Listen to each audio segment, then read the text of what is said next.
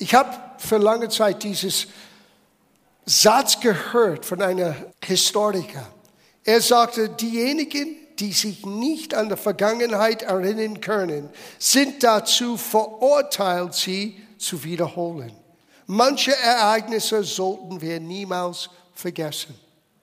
Der 9. November ist ein ganz besonderer Tag für uns in der deutschen Geschichte. Man denkt an mehrere, aber zwei ganz, ganz große Ereignisse, die am 9. November passiert ist. Den Reichspogromnacht und den Mauerfall viele Jahre später. Als ob Gott wollte zeigen, seine Vergebung und seine Wiederherstellungsmacht für ein ganzes Land, für ein ganzes Volk, dass er es erlaubt, am selben Tag, wo einer der schlimmsten Momente in der deutschen Geschichte stattgefunden hat mit der Reichsprogrammnacht und jetzt die Wiedervereinigung, der Mauerfall, die Möglichkeit, dass Ost- und Westdeutsche zusammenstehen können. Familien können wieder vereint sein. Freunde können wieder zusammenkommen. Es ist schwer für Leid für unsere jüngere Generation, das vorzustellen, wie die Welt war damals. Und aus dieser Anlass müssen wir immer wieder diese Momente ergreifen und erzählen. Es heißt in den Psalmen, eine Generation sollte der nächste Generation erzählen von den großen Taten Gottes. Und die großen Taten Gottes siehst du und findest du im Gottes Wort, aber wir haben als Zeitzeugen Gottes großen Taten auch in unser Land, in unserer Generation erlebt. Und das wollen wir weitergeben. Weil irgendwann fällt jede Mauer. 30 Jahre lang trennte eine Mauer Familien, Freunde, Verwandte, ein ganzes Land, den Osten Deutschlands vom Westen Deutschlands. Vom 13. August 1961 bis zum 9. November 1989 ist die Mauer das Symbol der Teilung Deutschlands, das Symbol des Kalten Krieges. Mindestens 136 Menschen starben an dieser Mauer, wurden bei dem Versuch, die DDR zu verlassen, erschossen. Ida Siegmann war das erste Opfer, das bei dem Versuch, die Mauer in den Westen zu kommen, den Tod fand. Immer wieder wurden waghalsige Fluchtversuche unternommen. Manche gelangen, viele scheiterten. Gestern vor 30 Jahren am 9. November 1989 ereignete sich das, was weltweit als Wunder bezeichnet wurde. Die Mauer fiel. Ein Regime, das 50 Jahre lang Ost und West voneinander getrennt hatte, brach in sich zusammen. Wie kam es dazu? Neben dem chronologischen Ablauf, der im Westen staunend in den Nachrichtenmedien verfolgt wurde, wollen wir heute auch Stimmen hören, wie verschiedene Christen im Osten Deutschlands diese Tage erlebt haben. Am 7. Oktober 1989 wird die DDR 40 Jahre alt. Doch die desolate Lage, die im Lande herrscht, steht in bizarrem Kontrast zu den Feiern und Selbstdarstellungen der SED-Führung. Seit August verlassen Tausende von DDR-Bürgern ihr Land über die offene Grenze in Ungarn oder die Botschaften der Bundesrepublik in Prag und Warschau. Wir hatten unterscheiden gelernt zwischen unserem Leben in der DDR und unserer persönlichen Geschichte. Wir hatten unterscheiden gelernt zwischen dem ersten Kuss, dem ersten Trabi und der Bewertung dieses Staates, der sich Deutsche Demokratische Republik nannte. Diktatur bleibt Diktatur, auch wenn man in ihr Kinder gebären, Häuser bauen und Apfelbäume pflanzen kann. Seit dem 20. September 1982 trafen sich Montag für Montag um 17 Uhr in der Nikolaikirche in Leipzig Menschen zum Gebet, zum Friedensgebet. Manchmal waren wir eine Gruppe von 30, 40 oder Hunderten. Manchmal waren wir nur sechs. Aber wir ließen uns nicht entmutigen. Selbst sechs waren noch dreimal mehr als nötig, um die Verheißung Jesu in Anspruch nehmen zu können. Wo zwei oder drei in meinem Namen versammelt sind, bin ich mitten unter ihnen. Während der 40-Jahr-Feier findet eine Demonstration in Berlin statt. Man hört laute Rufe. Gorbi, Gorbi, Freiheit. Die Demonstration endet an der Gethsemane-Kirche. Dort wird seit dem 2. Oktober eine Mahnwache für die politischen Gefangenen abgehalten. Auch in Leipzig, Dresden, Magdeburg und anderen Städten herrschen Unruhen. 40 Jahre DDR. Warum 40 Jahre? Für viele Menschen die besten Jahre ihres Lebens, für manche das ganze Leben. 40 Jahre Wüste, 40 Jahre babylonische Gefangenschaft. Gott hat uns vor Augen geführt, was Kairos bedeutet. Was es bedeutet, wenn die Bibel sagt, dass sich eine Zeit erfüllt hat. Für uns war es ein Wunder, dass sich viele einzelne geistliche, ökonomische und weltpolitische Faktoren zur rechten Zeit bündelten und ihre Kräfte auf einen Punkt richteten und diese unglaubliche Kraft der Veränderung entfalteten.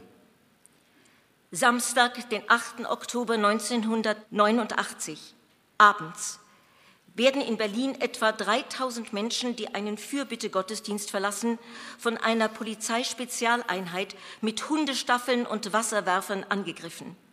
Alles wird dunkel. Die Straßenbeleuchtung wird ausgeschaltet. In den Straßen rund um die Kirche werden Menschen gejagt und verprügelt.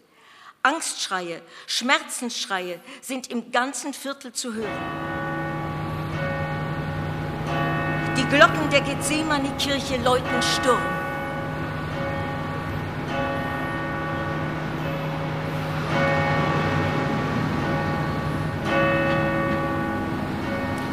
Traget einer des anderen Last, und so werdet ihr das Gesetz Christi erfüllen, heißt es im Galaterbrief.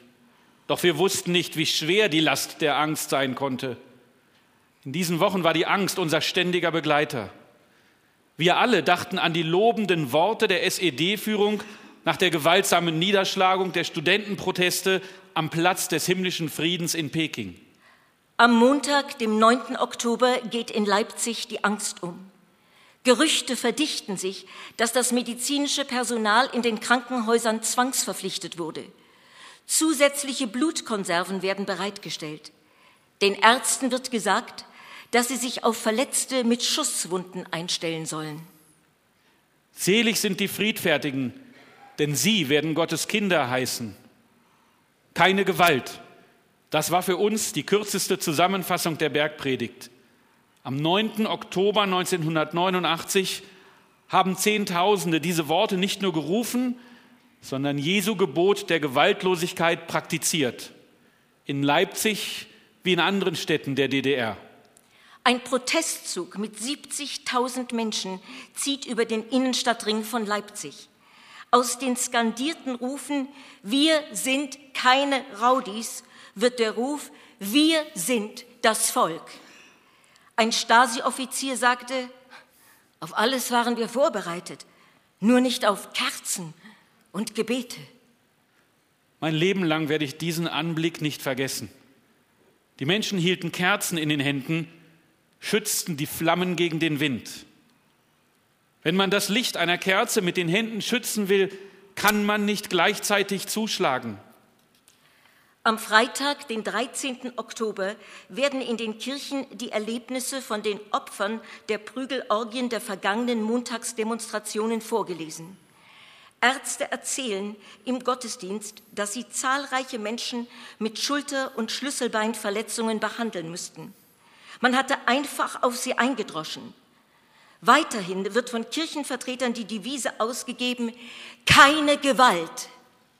Es besteht eine Wechselbeziehung zwischen der Kirche und den Menschen auf der Straße. Wir müssen das Salz der Erde sein. Jesus hat sich nie im Tempel versteckt. Er war dort anzutreffen, wo sich die Menschen mit ihrem Leben abquälten. Am Sonntag, den 15. Oktober, demonstrieren 20.000 Menschen in Halle. Am Montag, den 16. Oktober, kommen 150.000 Menschen in der Innenstadt von Leipzig zusammen.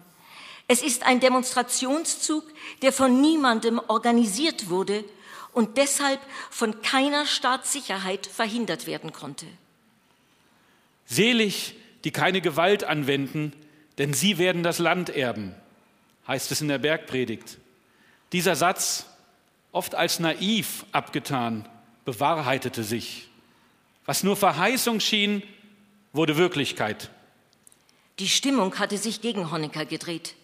Am Dienstag, den 17. Oktober, rücken alle Getreuen von ihm ab. Das Politbüro beschließt am Ende der Sitzung einstimmig seinen Rücktritt. Unsere überraschende Erfahrung war, dass die Verheißungen Jesu in der Bergpredigt nicht utopisch sind, sondern in hohem Maße realistisch. Wir sind als Machtlose in die Politik hineingegangen. Das hat uns mächtig gemacht. Er stürzt die Gewaltigen vom Thron und hebt die Niedrigen auf. Am Mittwoch, den 19. Oktober, wird das SED-Zentralkomitee außerplanmäßig zusammengerufen. Honecker erklärt aus gesundheitlichen Gründen seinen Rücktritt. Wir haben erfahren, dass der Glaube keine Privatangelegenheit ist. Der Glaube hat durchschlagende Wirkung bis in die sozialen und politischen Verhältnisse hinein. Wenn der Geist Jesu Christi die Menschen ergreift, wird Unmögliches möglich. Da geschehen Wunder. Dresden, Freitag, den 20. Oktober. Am Abend nach dem Gottesdienst in der Kreuzstraße ziehen etwa 50.000 Menschen durch die Dresdner Innenstadt und fordern freie Wahlen. Samstag, 21. Oktober. 35.000 Menschen, fast jeder zweite Einwohner von Plauen, schließt sich einer abendlichen Demonstration an. Zum ersten Mal hört man Rufe mit der Forderung nach einer deutschen Wiedervereinigung. Am Montag, den 23. Oktober, finden Montagsdemonstrationen im ganzen Land statt. In Leipzig gehen 300.000, in Schwerin 50.000 auf die Straßen. Zehntausenden in anderen Städten. In Berlin brennen die ganze Nacht Kerzen vor dem Gebäude der Volkskammer. Wir hatten eine Ahnung, dass die DDR nicht mehr dieselbe war. In einer Zeit, wo unser Land von großer Entmutigung, einem Gefühl des Stillstandes und von Hoffnungslosigkeit erfüllt war, war plötzlich etwas Neues aufgebrochen. Alle Türen standen wieder offen. Am Vormittag des 31. Oktobers reicht Volksbildungsministerin Margot Honecker ihren Rücktritt ein. Zur Ausreise in den Westen wird jetzt nur noch ein Personalausweis nötig. Es soll nicht durch Heer oder Kraft, sondern durch meinen Geist geschehen. Meine Kraft ist in den Schwachen mächtig. Diese Bibelworte haben wir so erlebt, als wären sie direkt für uns geschrieben worden. Diese besondere Glaubenserfahrung wirkt bis heute nach. Die Ostberliner Innenstadt ist Samstag, den 4. November, schon seit den frühen Morgenstunden mit demonstrierenden Menschen gefüllt. Der Verkehr kommt vollständig zum Erliegen. Schauspieler tragen Schärpen mit der Aufschrift Keine Gewalt. Hunderttausende ziehen fünf Stunden lang an der Volkskammer und dem Staatsratsgebäude vorbei, um Reformen einzuklagen. Eine halbe Million Menschen nehmen an der größten Protestdemonstration in der Geschichte der DDR teil. Bin ich wach oder träume ich das alles nur? fragte ich mich, als ich am 4. November 1989 auf dem Berliner Alexanderplatz stand zusammen mit fast einer halben Million DDR-Bürgern. Der DDR-Ministerrat unter Leitung von Willi Stoff tritt am Mittwoch, den 8. November, geschlossen zurück. Den Menschen, die seit 1982 Montag für Montag um Frieden gebetet haben, ist es gelungen, mit den Waffen des Geistes ein totalitäres Regime und seine menschenverachtende Ideologie in die Knie zu zwingen. Dafür können wir alle Gott nie genug danken, denn er hat Großes an uns getan. Das Politbüro beschließt am Donnerstag, den 9. November, eine neue Regelung der Ausreise. Um 18.53 Uhr verkündet der SED-Sprecher Schabowski der internationalen Presse, ab sofort könne jeder DDR-Bürger in den Westen reisen. Wie sich später herausstellte, handelt es sich bei dem ab sofort um den schönsten Irrtum der Geschichte. Die Menschen können es nicht fassen. Nur um mal zu gucken, setzen sie sich in ihre Trabis und fahren zu den verschiedenen Grenzübergängen. Tor auf! Tor auf! war der unüberhörbare Ruf der Menge. Wir fluten jetzt, meldet der entnervte Leiter am Grenzübergang Bornholmer Straße um 23.30 Uhr. Die Schlagbäume gehen hoch. Die Mauer wird geöffnet. Ohne Kontrolle strömen Tausende von Menschen aus Ostberlin in den Westteil der Stadt. Bin ich wach oder träume ich das nur? dachte ich, als ich zum ersten Mal auf dem Kurfürstendamm in Westberlin stand. Biblische Bilder gingen mir durch den Kopf. Das war wie bei Josua, der mit seinen Leuten sieben Wochen um die Mauern Jerichos zog, bis diese einstürzten. Sieben Wochen lang waren die Leipziger auf dem Ring durch die Innenstadt gezogen, bis die Mauer einstürzte. Inzwischen sind sämtliche Übergänge zwischen beiden Stadthälften offen. Die Grenzbeamten stehen mit Maschinengewehren, Hunden und Wasserwerfern tatenlos daneben. Es gibt kein Halten. Ein Meer von Menschen ergießt sich nach Westberlin. Mit Freudentränen in den Augen fallen sich wildfremde Menschen in die Arme. Diese Bilder gehen um die Welt. Die friedliche Revolution hat gesiegt. Wenn jemals etwas das Wort Wunder verdient hat, dann ist es das. Ein Wunder biblischen Ausmaßes, der Fall der Mauer. Als der Herr das Los der Gefangenschaft Zions wendete, da waren wir alle wie Träumende. Da war unser Mund voll Lachen und unsere Zunge voll Jubel. Gott, unser Heil, der du bist die Zuversicht aller auf Erden und fern am Meer, der du die Berge festsetzest in deiner Kraft, der du stillst das Brausen des Meeres und das Toben der Völker, der du machst fröhlich, was da lebt, im Osten und im Westen.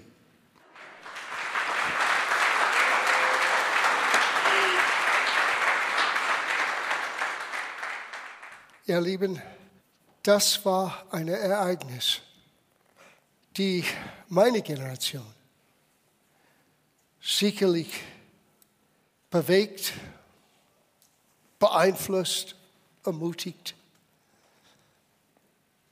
Und man könnte sagen, well, wir sind hier in die Kirche heute Morgen in den Gottesdienst hineingekommen. Was hat das zu tun mit mir heute. Genau auf das möchte ich zielen. Aber zuerst ein paar persönliche Sätze zu das, was wir gehört haben.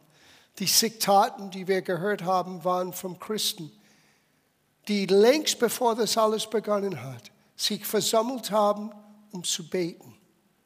Zu beten, dass Gott werde ihre Bedrängnis verändern.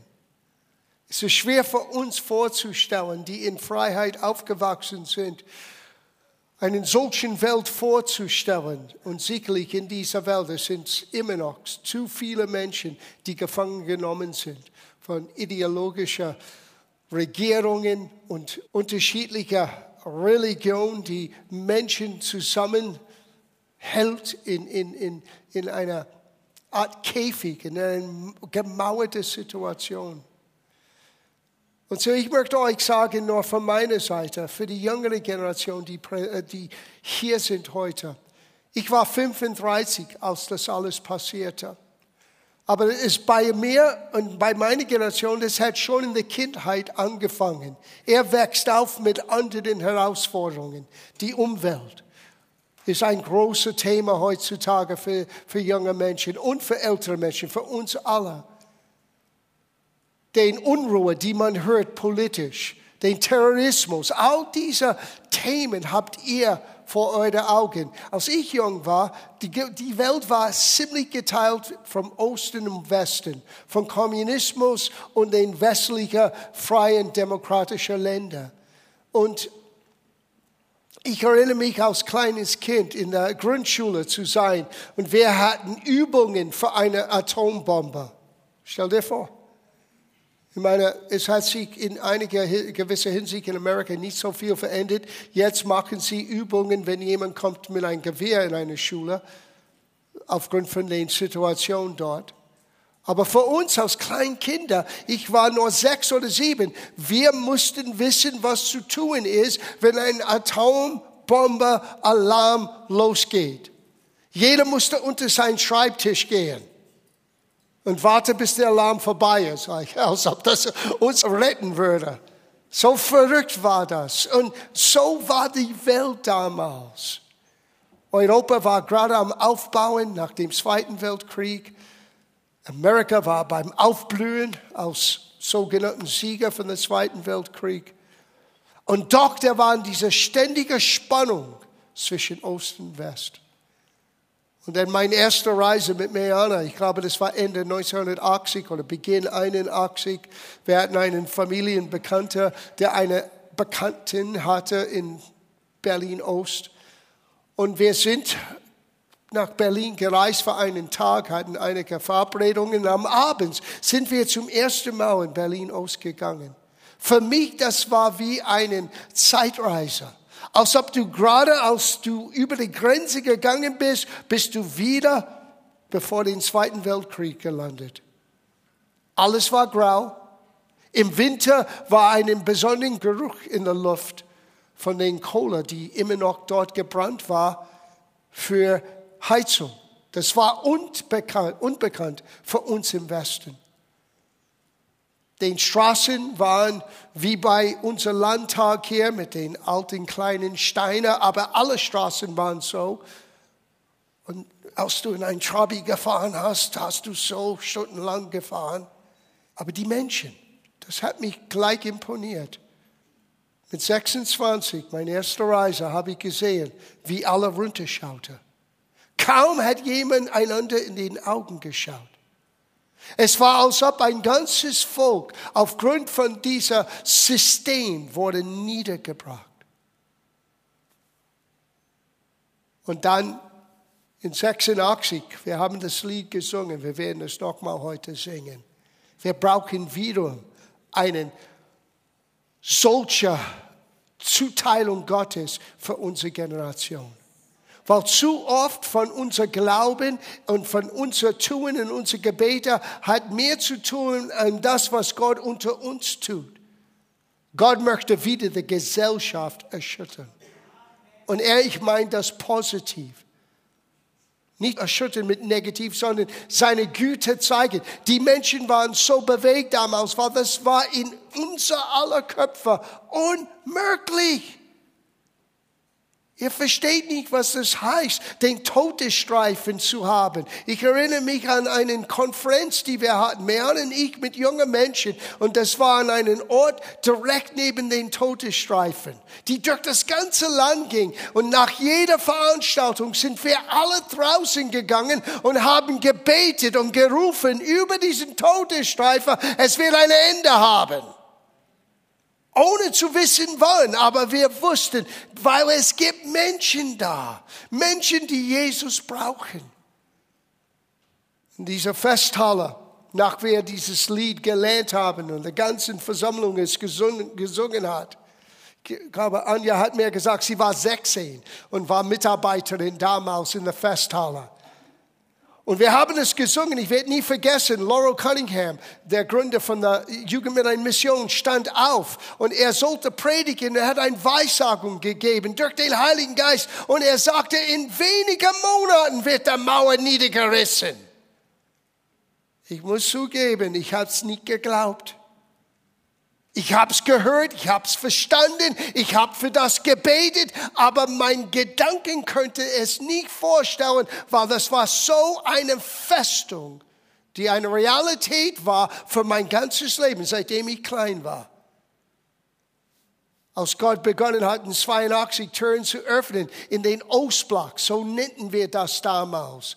Und dieser Begriff, der eiserne Vorhang, das war eigentlich in Rumänien gebaut bei Ceausescu, weil er wollte nicht, dass der westliche Einflüsse von Jugoslawien reinkamen in sein Land. Und er hat tatsächlich, es gibt ein Tal, die trennt Jugoslawien und, und Rumänien und er hat diesen Mauer, dieses eiserne Mauer gebaut. Und das war der Inbegriff für das ganze Ostblock, wie wir das nennen. Und meine erste Reise dorthin wird nie vergessen. Wir waren eingeladen. Es war ein ungarischer Pastor an den Jugoslawien. Damals hieß das Jugoslawien. Das sind jetzt sechs unterschiedliche Länder, aber damals war das alles Jugoslawien, ein kommunistischer Land. Und wir sind an den falschen Ort gelandet, weil ich habe das falsch verstanden. Ich dachte, wir sollten nach Subotica gehen, außerhalb vom Zagreb, aber es war nicht Subotica, es war Subotica und es war noch 500 Kilometer nördlich. und, und damals gab es keine Landkarte und damals gab es kein äh, GPS, äh, Navi. Und wir sind dann neun Stunden später angekommen und der Pastor hat die ganze Nacht auf der Straße auf uns gewartet und hat geweint vor Freude, als wir ankamen. Nicht geschimpft, nicht gesagt, wo seid ihr gewesen. Nein, er war so glücklich. Das erste Mal in Rumänien. Ich werde nie vergessen, die Familie von, von meinem Freund Avram Matei und Daniel Matei. Wir kennen den Enkelsohn Samuel hier als ich dorthin ankam, sind die Eltern von Daniel und von Avram, von Isaac aus dem Haus gekommen, auf die Knie gegangen und haben Gott gepriesen vor uns, dass wir angekommen waren. Wir haben gleich aus Gemeinde, 82, was waren wir? Ich war 28 Jahre jung. Wir haben gleich gewusst, wir haben eine Aufgabe, dieser Menschen zu helfen. Nicht nur unsere Gemeinde zu bauen, sondern diese Menschen zu helfen. Wir haben gleich mit unserer Verlagsarbeit, die Bücher von Kenneth Hagen und das wichtigste Buch, die Autorität des Gläubigen, haben wir auf Deutsch übersetzt und reingeschmuggelt. Hunderte von diesen Büchern. Und es war nicht äh, über Nacht, aber über die nächsten paar Jahre, zwischen 83 und bis der Mauer fiel, diese Bücher haben eine Auswirkung gehabt in den Köpfen und Herzen von den Menschen, die es gewagt haben, anderen mit das Evangelium zu dienen. Pastor Steffen war öfter auch dort, hat auch veranlasst, dass Bücher, unterschiedliche Bücher, aber das war eine der Hauptbücher, die wir äh, dorthin gebracht haben. Und wir haben es nicht nur bei der damaligen DDR gelassen, wir waren involviert in Polen, wir waren äh, involviert in Rumänien, wir waren involviert in Russland, damit das Wort den Menschen erreichen könnte. Weil es ist das Wort, das uns verendet. Und wenn wir verendet sind, wenn Glauben entsteht, dann fangen wir an, wirklich zu beten. Sie, wir können nicht sagen, dass wir glauben, wenn wir nicht die Zeit nehmen, zu beten, damit Gott unser Land und unsere Situation in unserer Generation verändern kann. Der Glaube ist ein Akt. Es ist nicht nur eine gedankliche Zustimmung. Es ist nicht nur, dass ich glaube. Wenn du glaubst, tu etwas. Tu etwas aufgrund von deiner Überzeugung. Das ist, was dann im Hintergrund im Gange war. Ich liebe diese Aussage, als wir das gehört haben. Ob wir 30 waren oder 6, wir haben gebetet. Manchmal bis zum Hunderter, wir haben gebetet. Nur ein paar Wochen bevor das geschehen ist, ich habe ein Bild gebracht. Das war nur wenige Wochen bevor den Mauerfall ich war eingeladen für den zweiten. Da ist das, der junge Mann mit der Schnurrbart. Das war ich. Ich bin 35 in dieses Bild. Und vor mir steht um die tausend Menschen, die sich gewagt haben zu versammeln in der Gethsemane-Kirche in Berlin-Ost. Der Stasi, das war der Geheimdienst damals, waren oben auf den Empor. Ich habe nur in diesem Jahr erfahren, das ist nicht nur, die waren nicht nur da zu notieren, was wir gesagt haben, die haben auch ihre Gewehren auf uns gerichtet die ganze Zeit. Das war unsere Welt. Und ich weiß, dass nach der Gottesdienst, Mehan und ich mit anderen haben für alle Leiter, Pastoren, die da waren, gebetet. Und da war ein neuer Vertrauen. Die spürten förmlich, die Mauern werden zersprengt. Die Mauern kommen runter. Wir werden Gottes Größe sehen. Jeder spürte das förmlich. Und ich weiß bis heute mein Thema für diesen Konferenz. Wir werden es gleich lesen. 1. Timotheusbrief, Kapitel 2, Vers 1. Wenn du hier bist am Dienstag, ihr kennt das auswendig. Aber ich liebe das hier in der Hoffnung für alle Übersetzungen. Sorget vor allem und zuerst dafür, dass die Gemeinde nicht aufhört zu beten. Warum? Weil nur dann wird Mauern niedergerissen. Nur dann wird Menschens Leben verändert. Nur dann kann es geschehen wie im Himmel auf die Erde. Deswegen hat Jesus gesagt, wenn ihr betet, betet so. Wie es ist im Himmel, so auf Erden. Bete für alle Menschen auf dieser Welt und danket Gott. Bete besonders für alle, die in der Regierung und Stadtverwaltung tragen, damit wir in Ruhe und Frieden leben können. Das war mein Thema. Und die haben es aufgeschrieben. Ich habe gepredigt, warum wir für den damaligen Regierung in der DDR beten sollen und Segnung aussprechen sollen damit sie auch sehen können, es gibt einen Gott im Himmel. Und er hat jeden Mensch lieb. Und nur wenige Wochen später wir waren nicht alleine. Der waren so viele Christen im Westen, die aktiv waren im Schmuggeln, in Veranstaltungen, in manchmal Leute einzuladen hier im Westen. Ich werde auch nie vergessen, eine der Schlüsselpersonen, die alles organisierte, die eine Bibelschule gegründet hat mit jungen Menschen, die heute gestandenen Pastoren sind, jetzt mehr als 25 Jahre im Dienst.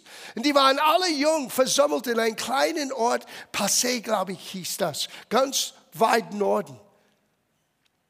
Ich bin dorthin gereist, ich bin geflogen mit einem Übersetzer, einer unserer Bibelschulabsolventen damals, der Gerd Heunlich, der Pastor jetzt ist in Schweinfurt. Und der Gerd war nie im Ausland, er hat seinen Pass nicht mitgenommen. So, wir sind nach Hamburg geflogen, wir wollten rübergehen in der, im Osten, er konnte nicht reingehen. Jetzt bin ich allein ohne Übersetzer. Das war eine Geschichte. Ich steige in den Zug und die haben mir eine Adresse gegeben. Hier musst du aussteigen. Aber die haben einen Fehler gemacht. Das war Sperrgebiet. Und ich bin ein storer Amerikaner, der inzwischen sehr deutsch ist. Und wenn du mir etwas sagst, dann mache ich das. So alle steigen aus. Der nächste, der nächste Haltestelle ist ein Sperrgebiet. Und ich weigere mich, aus dem Zug zu gehen. Die haben mich verhaftet.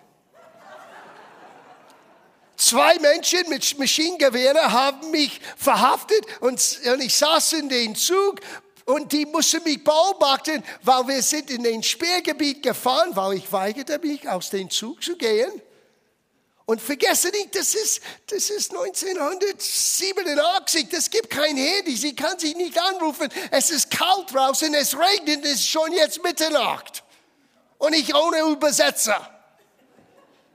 Und die haben mich dann zurückgebracht zu der nächsten Haltestelle, wo ich aussteigen könnte und mich aus dem Zug geschmissen. Und ich habe nur gesagt, Gott, ich weiß nicht, ob Sie wissen, wo ich bin. Ich brauche deine Hilfe. Und da waren sie am Beten, weil sie wussten, dass sie einen Fehler gemacht haben. Sie haben gesagt, Gott, lass ihn wieder zu diesen Stelle kommen. Und dank sei Gott, Sie haben für mich gewartet und wir hatten fünf Tage. Fünf herrliche Tage in der Bibelschule mit jungen Menschen. Ich glaube, ich habe sechs, sieben, acht Stunden jeden Tag gepredigt. Die waren so hungrig. Die wollten Gemeinde bauen. Die wollten Menschen für Jesus erreichen und Menschen für Jesus gewinnen. Wir brauchen solche Erwartung und Feuer und Hunger für unsere Generation, für heute. Und dieses gewinnst du erstens aus Gottes Wort, aber gewinnst du auch aus den Geschichten, wo du hörst, wie Gott schon einmal gewirkt hat, weil er ist dasselbe gestern, heute und in aller Ewigkeit. Na, lass uns das ganz persönlich machen. Geh mit mir zu Epheserbrief, Kapitel 2. Weil es gab Mauern, nicht nur politisch gebaut, nicht nur Nationen irgendwie einzuhemmen und Menschen rauszuhalten. Das gab eine Grundmauer zwischen uns und Gott. Du siehst das symbolisch dargestellt im Tempel. Es gab ein Vorhang. Wir hören Vorhang wir denken von einem ganzen dünnen Stück von, von, von Stoff. Nein, dieser Vorhang war zwischen sechs und acht Zentimeter dick. Es war so dick, es war wie ein Wand. Und niemand könnte in den Allerheiligtum, weil das ist der Ort, wo Gott wohnte unter dem alten Bund. Niemand könnte dort reingehen, als der hohe Priest einmal im Jahr. Und er muss es ganz genau tun nach dem Gesetz. Und die haben ein Seil an seinen, an seinen äh, Bein hingestellt, damit, wenn er einen Fehler machte und er umkippt und stirbt, weil wir Menschen ohne Gottes Gnade können nicht vor Gott stehen, wie wir sind, die müssen, könnten ihn rausholen. So heilig, so einzigartig ist unser Gott. Und das Erste, was du liest, aus Jesus den Geist aufgibt, ist, dass der Vorhang im Tempel von oben nach unten, nicht von unten nach oben, oben nach unten in zwei geteilt wurde. Jesus' Sterben hat den Mauer zwischen uns Menschen und Gott niedergerissen. Aber das Kreuz ist nicht nur vertikal. Das Kreuz ist auch horizontal. Es gab Mauern zwischen uns Menschen. Und nicht nur Mauern, die Menschen bauen, manchmal unsere Kultur baut Mauern auf. Unsere vorgefestete Meinung, unsere Kultur bewirkt in uns eine gewisse von oben herab zu schauen an anderen Kulturen. Und Mauern entstehen zwischen Fokusgruppen. Man hört das heutzutage. Man hat Angst für diese und jene. Und Angst ist nicht vom Gott. Und wer im Angst lebt, ist nicht vollkommen gemacht in der Liebe Gottes. Alles, was sich bewegt aus Angst, ist nicht vom Gott. Hört gut zu heute Morgen. Wir sollten diejenigen sein, die bereit sind, die, die ausgestoßen sind, die nicht verstanden sind, anzunehmen, weil Gott hat zuerst die Mauern zwischen uns Menschen und ihm niedergerissen und auch die Mauern, die uns als Menschen voneinander trennt. Schauen wir das an, Epheserbrief Kapitel 2. Durch Christus haben wir Frieden. Das habe ich benutzt mit meinem Wort der Ermutigung dieser Woche. Gottes Frieden aber kannst du nur erfahren, wenn du bereit bist, es anzunehmen. Es ist da für jeder, aber du musst es annehmen. Gott zwingt das nicht auf keiner. Es heißt hier, er hat Juden und Heiden in seine Gemeinde vereint und die Mauer niedergerissen, die Tränen zwischen ihnen stand. Sie sind nun sein Volk. Na, das ist auch ein Schock für viele. Es gibt keinen Unterschied zwischen jemand, der seine Herkunft zurücksauen kann, bis David oder Abraham, und dich, wenn du an Jesus Christus glaubst. Halleluja. Drei haben es verstanden. Ja, aber das ist Gottes besonderen Volk. No, es gibt kein besonderen Volk mehr. Es ist das Volk des Verheißung und Gott hat einiges zu erfüllen, was er Abraham versprochen hat. Yes. Aber heute, Gott sieht nur ein Volk aus seinen Kindern, die Gemeinde. Und ob du jüdisch bist oder nicht jüdisch bist, egal was, was dein Kultur ist, dein Herkunft ist, dein Hautfarbe ist, deine Sprache ist, du bist von Gott angenommen. Die Mauern sind niedergerissen. Das gab eine Trennung. Und er wird jetzt hier beschreiben, wie diese Trennung ausschaute. Schaut das an mit mir. Das ist sehr ja, Augen öffnet. Vers 12, wir müssen zurückgehen ein bisschen.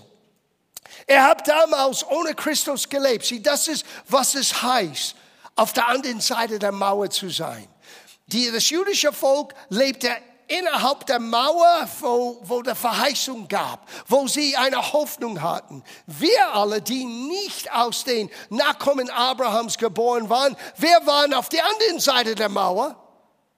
Und für uns, Hör, wie wir gelebt haben. Ohne Christus gelebt und wart ausgeschlossen vom Gottes Volk.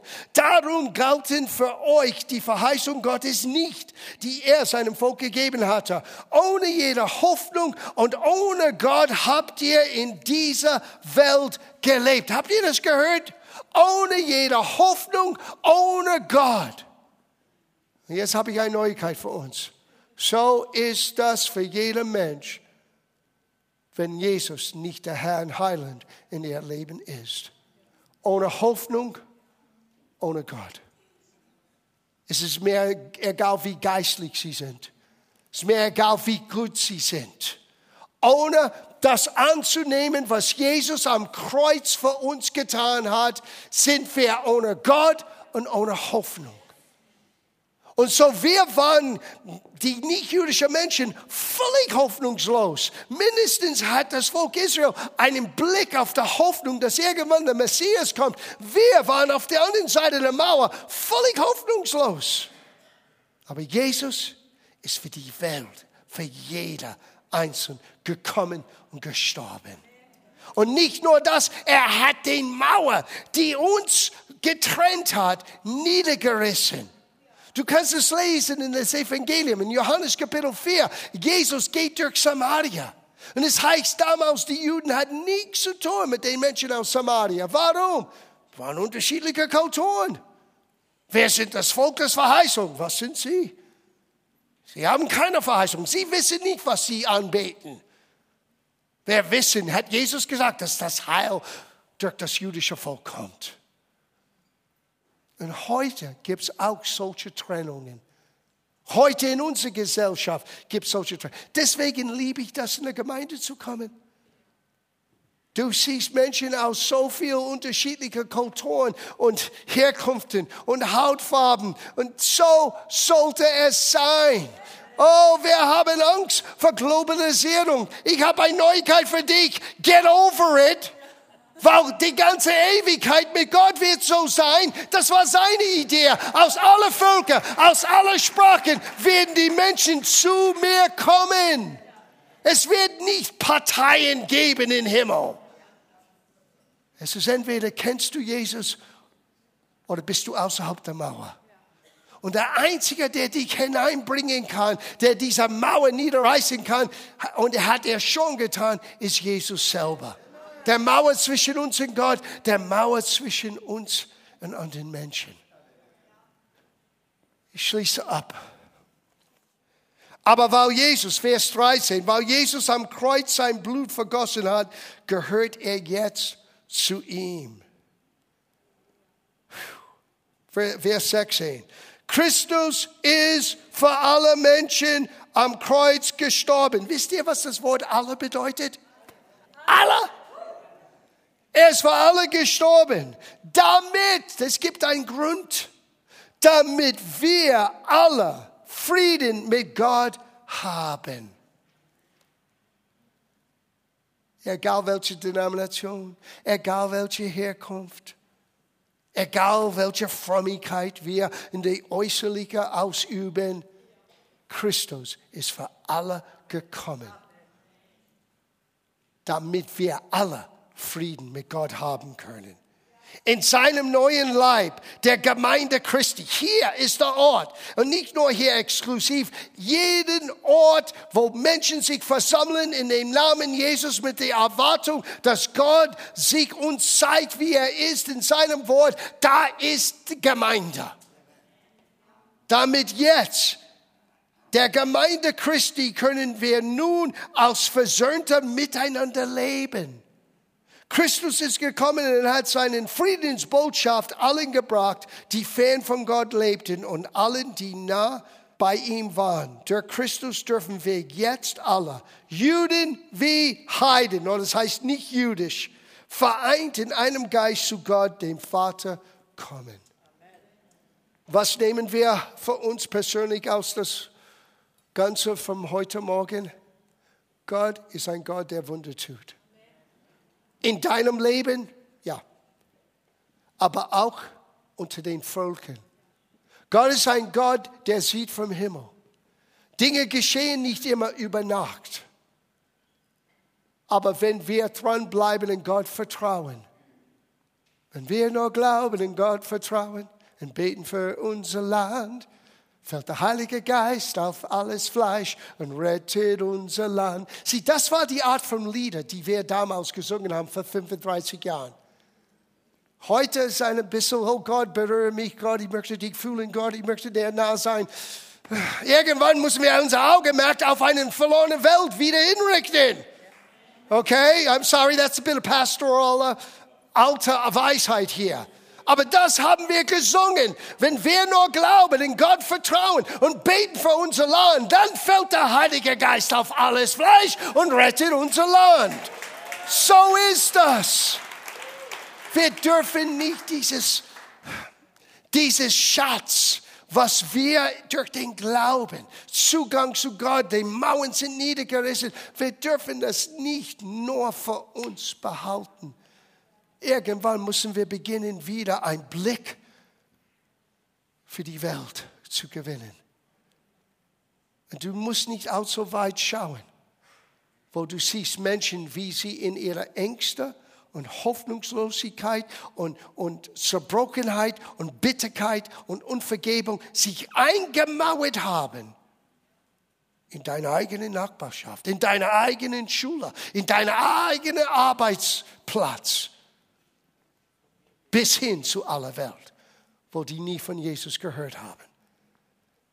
Das ist die Botschaft von heute Morgen. Und jetzt mache ich es ganz persönlich.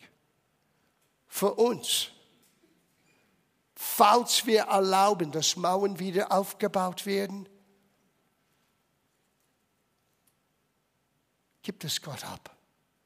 Jesus hat sein Leben gegeben, damit du dich nicht mehr verstecken musst in deinen Mauern. Weil das ist ein Gefängnis. Ja, aber ich bin verletzt. Well, willkommen im Verein. Ja, aber Leute haben mich nicht falsch, die haben mich falsch verstanden. Willkommen im Verein. Spielt keine Rolle, was anderen tun. Gott redet zu dir an diesem Morgen.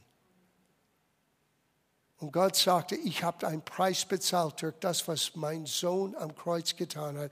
Du musst nicht dich länger verstecken hinter Mauern, weil ich habe sie niedergerissen. Du kannst zu mir kommen und du hast jetzt die Fähigkeit, anderen Menschen wieder neu zu begegnen. Du kannst nicht immer bestimmen, wie andere Menschen dich annimmt, aber du kannst dein Herz bewahren, wieder eine Mauer hochzubauen, weil Jesus hat einen hohen Preis, diese Mauern niederzureißen. Ich möchte für der, genau für dieses Gebiet gerade jetzt beten. Können wir alle unsere Augen zumachen, ganz kurz. Und bevor wir beten für uns Christen, möchte ich sagen, Jesus ist für alle Menschen gestorben. Aber wie ich schon erwähnte, du musst dieses, dieses Geschenk Gottes annehmen. Wenn du hier sitzt heute Morgen, du hast, wenn du ehrlich sagst, Pastor, ich habe nie in meinem Leben für mich dieses Geschenk Gottes angenommen. Ich habe nie Jesus wirklich gesagt, komm in mein Herzen, komm in mein Leben, mach etwas Neues aus meinem Leben. Wenn das ist deine Situation, lass uns das jetzt enden. Es braucht nur ein Gebet. Und ich würde gerne mit dir beten und für dich beten. So, wenn du hier sitzt heute Morgen und sagst, John, ich möchte, dass du mit mir und für mich betest. Ich möchte Jesus in meinem Leben einladen. Ich möchte ihn persönlich kennenlernen. Ich möchte diesen Frieden mit Gott selber erfahren. Wenn das für dich Realität ist, heb deine Hand hoch, damit ich sehen kann, mit wem ich beten soll. Ist da noch jemand?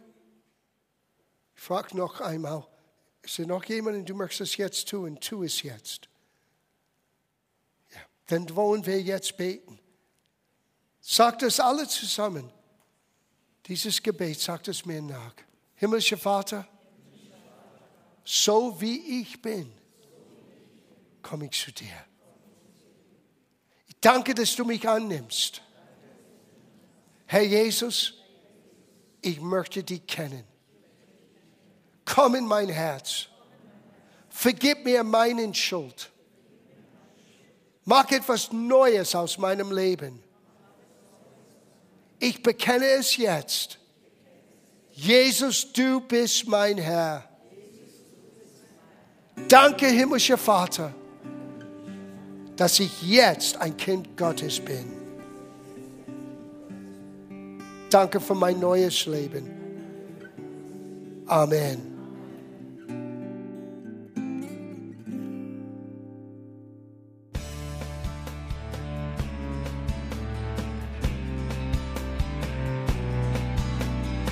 Liebe Zuhörer, das war ein Ausschnitt eines Gottesdienstes hier im Gospel Life Center. Auf unserer Website www.gospellifecenter.de können Sie die Notizen für diese und andere Predigten nachlesen und sich über die Arbeit von Gospel Life Center informieren. Wir wünschen Ihnen Gottes Segen.